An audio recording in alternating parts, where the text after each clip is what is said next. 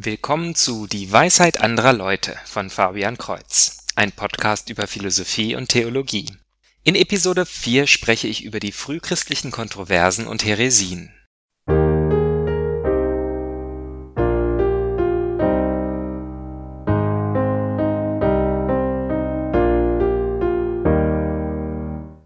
Wie letztes Mal erwähnt, finde ich dieses Thema, die Kontroversen und Häresien, persönlich sehr interessant.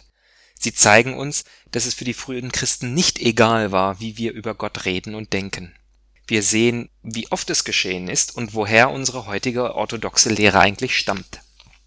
Jede Häresie im Detail durchzugehen, würde aber viele Stunden dauern, und auch vernünftige, glaubwürdige Gegenargumente gegen Irrlehren kann ich in diesen kurzen Episoden nicht einmal anschneiden. Ich werde mich also darauf beschränken, einen ganz groben Überblick zu geben. Wer tiefere Hintergründe hören möchte, kann die Bibliothek der Kirchenväter der Universität Freiburg durchstöbern oder den letztes Mal erwähnten Kurs von Charles Crackmile anhören. Er nennt auch mehrere Bücher zu dem Thema. Links zu beiden sind in der Podcast-Beschreibung. Gerne nehme ich Fragen und Anregungen per E-Mail an unter dwal at fabian-kreuz.de. Kreuz wird mit TZ geschrieben. Doch nun zum Thema. Ich möchte im Schnelldurchlauf durch die ersten fünf Jahrhunderte düsen und aufzählen, wie Menschen aus verschiedenen philosophischen Hintergründen versuchten, Christus zu verstehen und zu lehren. Das fängt mit erhitzten Disputen unter den Aposteln an und steigert sich zu Sektenbildung und politischen Aktionen wie die Absetzung von unpässlichen Bischöfen. Vom ersten Disput lesen wir direkt in der Bibel in der Apostelgeschichte 15. Immer mehr Heiden nahmen die Lehre der Apostel an und wollten Christen werden. Doch die Judenchristen fanden, dass man erst alle Vorschriften des Alten Testamentes erfüllen müsste, bevor man sich Christ nennen konnte. Und sie haben einen guten Punkt, den wir auch heute ernst nehmen sollten. Christus hat das Judentum erfüllt und nicht abgelöst.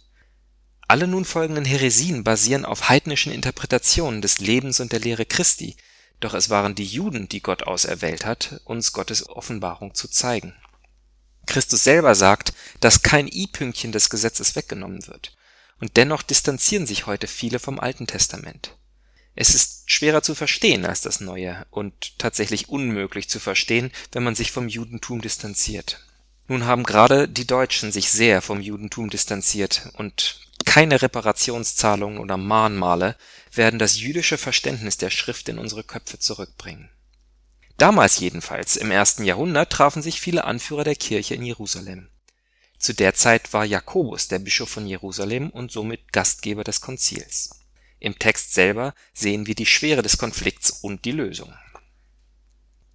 Als ein heftiger Streit entstand, erhob sich Petrus und sagte zu ihnen Brüder, wie ihr wisst, hat Gott schon längst hier bei euch eine Entscheidung getroffen, dass die Heiden durch meinen Mund das Wort des Evangeliums hören und zum Glauben gelangen sollen. Und Gott, der die Herzen kennt, hat dies bestätigt, indem er ihnen ebenso wie uns den Heiligen Geist gab. Da schwieg die ganze Versammlung, und sie hörten Barnabas und Paulus zu, wie sie erzählten, welche großen Zeichen und Wunder Gott durch sie unter den Heiden getan hatte. Und als sie geendet hatten, nahm Jakobus das Wort. Puh. Die Apostel und Ältesten haben sich heftig gestritten und konnten keine Lösung finden. Dann steht Petrus auf und sagt ganz einfach, was Gottes Entscheidung ist. Barnabas und Paulus unterstützen diesen Entscheid mit ihren Erfahrungen. Jakobus schließlich als Gastgeber zieht das Fazit und schließt die Sache ab. Diese Bestimmung, nämlich, dass wir uns nicht an die jüdischen Reinheits und Nahrungsgebote oder die Beschneidung halten müssen, die gelten seitdem.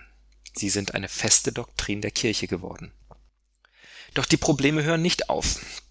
Alle Briefe im Neuen Testament sowie weitere Briefe der Kirchenväter wurden geschrieben, um Fehltritte und Irrlehren in den Gemeinden zu korrigieren. Gerade die Heidenchristen hingen noch in ihrer gewohnten Philosophie fest, zum Beispiel dem Platonismus und sie kannten die jüdische Moral nicht. Ich möchte als Beispiel die Einleitung vom Brief des Clemens von Rom, dem vierten Papst, lesen, der an die Korinther schrieb. Dieser Brief wurde um das Jahr 90 nach Christi Geburt geschrieben und als erstes entschuldigt er sich, sich nicht früher gemeldet zu haben. Der Grund für die Verzögerung war natürlich die brutale Christenverfolgung in Rom. Wegen der plötzlichen und einander nachfolgenden Drangsale und Leiden bei uns, Brüder, glauben wir etwas lässig sein zu dürfen, bis wir unsere Aufmerksamkeit den bei euch lebhaft verhandelten Dingen zuwenden. Wir meinen, Geliebte, den für die Auserwählten Gottes unpassenden und fremdartigen, den ruchlosen und unseligen Streit, den einige wenige hitzige und verwegene Leute, die da sind, bis zu einem solchen Grade von Unverstand angefacht haben, dass euer ehrwürdiger, hochgerühmter und bei allen Menschen beliebter Name in hohem Grade beschimpft wurde. Das sind harte Worte, und das von jemandem, der Folter und Hinrichtung so ganz locker nebenbei erwähnt. Die Kirche in Korinth, die ja von Paulus gegründet wurde, galt als Juwel unter den Gemeinden. Und dennoch gibt es einen ruchlosen Streit und Unverstand unter ihnen. Im weiteren Brief sieht man, dass die jüngeren Gemeindemitglieder den Bischof abgesetzt und vertrieben haben. Clemens beschreibt nun, dass die Lehre, auf die alle hören sollen, von den Aposteln durch die Bischöfe kommt und sie ihn wieder einsetzen sollen. Das geht weiter mit Ignatius von Antioch. Er beschreibt in seinen Briefen, dass Abweichler innerhalb der Gemeinden sogar schlimmer für die Kirche sind als die Verfolgung, Mord und Folter von außen. Die Einheit muss erhalten bleiben und diese Einheit soll um die Bischöfe gebildet werden. Doch letztlich gab es auch unter den Bischöfen Unstimmigkeiten und diese werden auf Konzilen gelöst. Bevor es dogmatisch festgelegt war, hatte jeder eigene Vorstellung, wer dieser Jesus überhaupt war und wie die Erlösung stattfindet. Und die wurden heftig debattiert. So traten schon im ersten Jahrhundert die Doketisten auf. Diese stimmten zu, dass Jesus Gott war, doch sie konnten sich nicht vorstellen, dass er Mensch war. Heute wird behauptet, dass die Kirche die Göttlichkeit Christi erst später dazu gedichtet hätte und damals alle wussten, dass er nur ein weiser Lehrer war. Und dennoch gibt es noch vor der Jahrhundertwende eine Gruppe, die seine Menschlichkeit verneinte. Aus dem Platonismus kommt diese Idee, dass alles Geistige und Spirituelle gut ist und alles Körperliche und das Fleisch schlecht ist. Diesen Dualismus findet man durch die Jahrhunderte bis in unsere Zeit. Die Puritaner glaubten, dass Sex schlecht ist und alles, was Leidenschaft erweckt, unter Zweifel stehen sollte. Bei einigen geht der Dualismus zwischen Gut und Böse so weit, dass sie sich neben dem guten Gott, der Geist und Seele erschaffen hat, einen bösen Gott vorstellen, der die materielle Welt und die Körper geschaffen hat. Nach Plato, wenn wir sterben, sind wir endlich erlöst von diesem dreckigen Körper und sind reiner Geist, also wie die Engel. Und da der Körper ja nur ein Gefährt ist und gar nicht zu unserer Identität gehört, kann man mit ihm auch machen, was man will. Mein Körper bin nicht ich. Nun, bei den Kirchenvätern lesen wir ganz anderes. Zunächst einmal hat Gott die Welt geschaffen, inklusive der Körper und der Leidenschaften, und sie sind sehr gut. Dann sehen sie die Menschwerdung Christi und verstehen, dass da Absicht dahinter steht. Sie sehen das Leiden und Sterben Christi und verstehen, dass es nur Sinn macht, wenn er wirklich gelitten hat und wirklich gestorben ist und nicht nur eine Show abgezogen hat. Manchmal wollen wir Gott gar nicht in unsere Nähe lassen. Wie Petrus sagen wir, Geh weg, Herr, denn ich bin ein schlechter Mensch. Aber die volle Absicht, mit der Gott Mensch geworden ist, zeigt uns, dass er uns liebt und zu uns will, während wir noch sündig sind. Das ist schwer für uns zu schlucken, und man sieht es an unserer Einstellung zur Eucharistie. Wie schwer fällt es uns zu glauben, dass Gott noch immer physikalisch mit uns wird, wir ihn anfassen und essen können. Je mehr man dieses Geheimnis abstrahiert und als spirituelle Analogie sieht, je metaphorischer die Eucharistie, desto weniger glaubt man, dass Gott wirklich zu uns kommen will. Der Duketismus geht schließlich in der Gnostik auf. Dort war Jesus nicht Gott und nicht Mensch, sondern so etwas wie ein Engel, vielleicht der höchste aller Engel. Da es zu der Zeit noch keine Bibel gab, konnte man nicht im Neuen Testament zeigen, dass dies falsch ist. Und so pochten Justin der Märtyrer, Irenäus und Tertullian darauf, dass diejenigen die rechte Lehre haben, die sie von den Aposteln gelehrt haben. Die Gnostiker nämlich fanden das Geheimwissen faszinierend und behaupteten persönliche Offenbarungen erhalten zu haben. Der eine oder andere Satz von Jesus bestätigt dies, zum Beispiel, dass er in Parabeln gesprochen hat, eben damit es nicht alle, nicht von allen verstanden wird. Dass nicht alle Augen zum Sehen haben und die anderen, die breite Masse, die ist dann halt dumm. Und so bildeten sich Sekten, deren Mitglieder das wahre Geheimwissen hatten.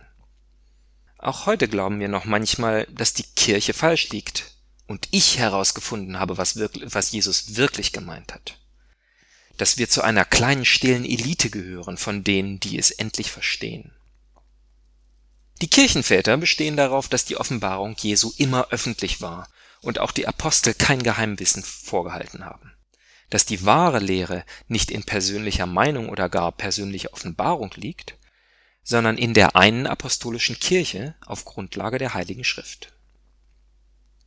Im dritten Jahrhundert kommt der Adoptionismus auf, in dem Jesus als Mensch geboren, aber von Gott befördert wurde, etwa so wie Herkules, der sich auf den Olymp hochgearbeitet hat. Viele Ausdrucksweisen in den Evangelien und Briefen drücken sich auch so aus, so dass die Idee plausibel klingt. Zu der Zeit war die Dreieinigkeit Gottes nicht ausformuliert, und so konnte man sich nicht darauf beziehen. Warum glaubst du, lieber Zuhörer, denn, dass Gott dreifaltig ist? Im offensichtlichen Verständnis vom Monotheismus kann es nur einen Gott geben, also kann Jesus nicht Gott sein. Auch der Arianismus, in dem Jesus eine erschaffene Kreatur, aber nicht gleich Gott war, war sehr beliebt, besonders unter Adligen und dem Militär. Auch heute noch lebt der Arianismus im Islam. Wie viele andere Häresien war besonders der Arianismus die Mehrheitsmeinung, auch in der Kirche. Das, was wir heute Orthodoxie nennen, war häufig in diesen Kontroversen die Meinung der Minderheit. Kaiser Konstantin, der erstmals das Christentum erlaubte und somit die Verfolgung der Christen stoppte, rief das Konzil von Nicäa zusammen, in dem Bischof Nikolaus dem Arius eine Ohrfeige gab. Daraufhin wurde er, also Nikolaus, erst einmal nackt in den Kerker geworfen, denn sowas tut man nicht vor einem Kaiser. Letztlich gewann aber der Katholizismus, also die Orthodoxie, über den Arianismus und diese Häresie wurde verdammt. Es hat aber noch Jahrhunderte gedauert, bis der Arianus verschwunden war oder erstmal. Im apostolischen Glaubensbekenntnis sagen wir seitdem, ich glaube an Gottes eingeborenen Sohn, aus dem Vater geboren vor aller Zeit, Gott von Gott, Licht von Licht, gezeugt, nicht geschaffen, eines Wesens mit dem Vater. Jedes Mal, wenn wir das sagen, sagen wir, Arius, du hast Unrecht. Nachdem also das Wesen Jesu in Bezug auf den Vater festgelegt war, stellte sich noch immer die Frage, wie er Gott und Mensch gleichzeitig sein kann. Wurde ein göttlicher Wille auf einen menschlichen Körper aufgesetzt, wie die Apollinarianer sagten? Dann wäre Maria nicht die Mutter Gottes, doch genau das wurde auf dem Konzil zu Konstantinopel festgelegt. Waren da vielleicht zwei parallele Personen, also der menschliche Jesus und der göttliche Christus, die dann in einem internen Dialog verstrickt waren, wie die Nestorianer behaupteten? Oder wurde die Menschlichkeit von der Göttlichkeit aufgesaugt, wie die Monophysitisten sagten? Nein, sagt das Konzil von Chalcedon. In vielen Ikonen sieht man eine bestimmte Handgeste, in der sich Mittelfinger und Daumen berühren und die anderen drei Finger leicht abstehen. Dies symbolisiert, dass Gott drei in eins ist und die beiden zusammengeführten Finger zeigen, dass Jesus wahrer Gott und wahrer Mensch ist, eins und dennoch unvermischt. Puh, ich muss hier erstmal eine Pause machen. Auch wenn ich viele Namen genannt habe, gibt es noch viel mehr Heresien. Einige verschiebe ich auf die nächste Folge. Ich möchte nochmal wiederholen, dass ich die Themen nur ankratze und die Glaubenssätze nur nenne, aber nicht begründe. Dies stört mich, da ich ohne Begründung nicht zufrieden bin. Wer ebenso fühlt, der schreibe doch bitte eine E-Mail an dwal@fabian-kreuz.de. Kreuz mit TZ. Warum finde ich das alles so interessant? Ich finde diese Heresien so verständlich. Dies waren meist gute, ehrliche Menschen, die ihre Ideen auf biblische Argumente und ihre eigene Weltanschauung zurückführen konnten. Die Fragen sind ehrlich, da sie nicht klar und eindeutig aus der Bibel geklärt werden oder aus der Erfahrung der Welt eher widersinnig sind. Wie kann Jesus gleichzeitig Mensch und Gott sein und beides zu 100 Prozent? Und was bedeutet das für mich persönlich? Oder erklär mir doch mal einer die Dreifaltigkeit. Auch heute sagen so viele, dass Jesus ein weiser Mensch, aber sicher kein Gott war. Arianismus in Aktion.